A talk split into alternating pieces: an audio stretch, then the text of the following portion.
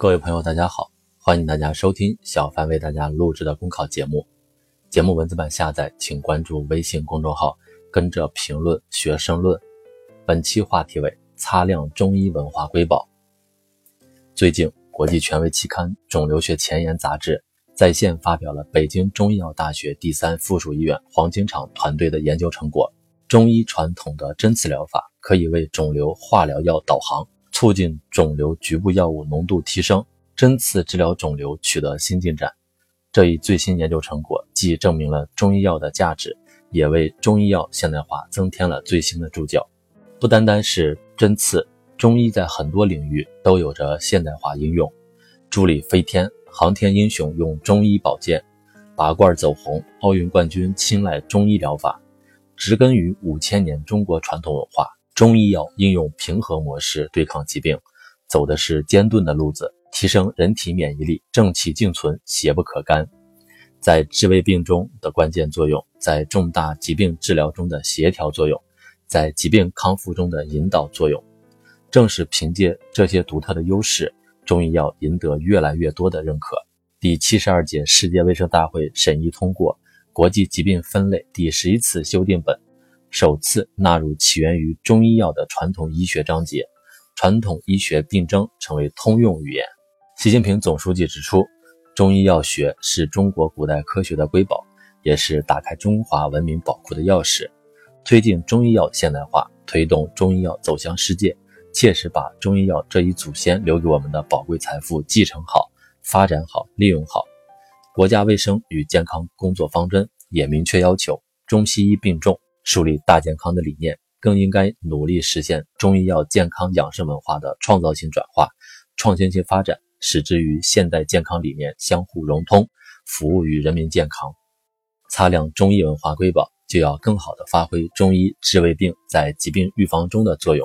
淮南子有言：“良医者，常治无病之病，故无病。”中医治未病，体质是基础，体质不同，养生方法不同。体现了中医辨证施治、因人制宜的养生观。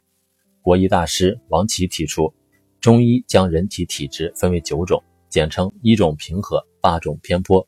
针对不同的体质，制定个体化健康养生方案，包括情志调摄、饮食调养、起居调摄、运动保健、穴位保健等方面。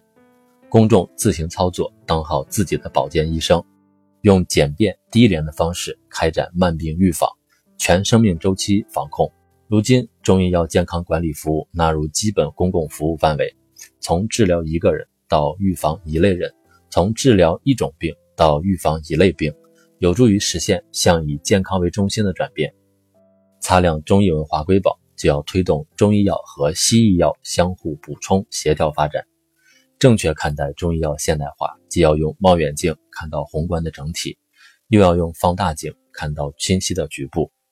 中医药与西医药确实基于两种不同的哲学体系，但并非相互隔绝、不可通约，而是能够相互借鉴、彼此激荡。在医学史上，有很多中医药为现代医学研究提供启示的案例。比如说，针对抗生素使用过程中释放的内毒素的问题，已故急救医学专家王金达通过优化清代王清任的血府逐瘀汤组方。历时三十年，成功研制血壁清注射液。这项中国原创研究最近登上国际顶级医学期刊。事实上，屠呦呦发现治疗疟疾的青蒿素，陈竺找到治疗白血病的砒霜疗法，都是把中医药和西医药结合起来，既实现了中医药的创造性转化、创新性发展，也推动了现代医学的发展突破。擦亮中医文化瑰宝，就要更好地运用中医药的保健养生功能。中医秉持天人合一的理念，强调人与自然是相互联系、不可分割的统一体。保健养生也需要与天地相参，与日月相应，与四时相合。春天太燥，吃点清淡的；夏天暑湿，吃点冬瓜、薏米粥等祛湿的食物。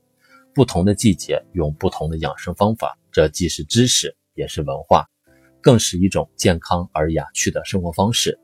传承不泥古。创新不离宗，在传承和创新两端齐发力，坚持中西医并重，共同擦亮中医文化瑰宝，就能为健康中国助力，为全球卫生治理贡献中国处方。本节目所选文章均来自人民网、求是网、学习强国。申论复习，请关注微信公众号，跟着评论学申论。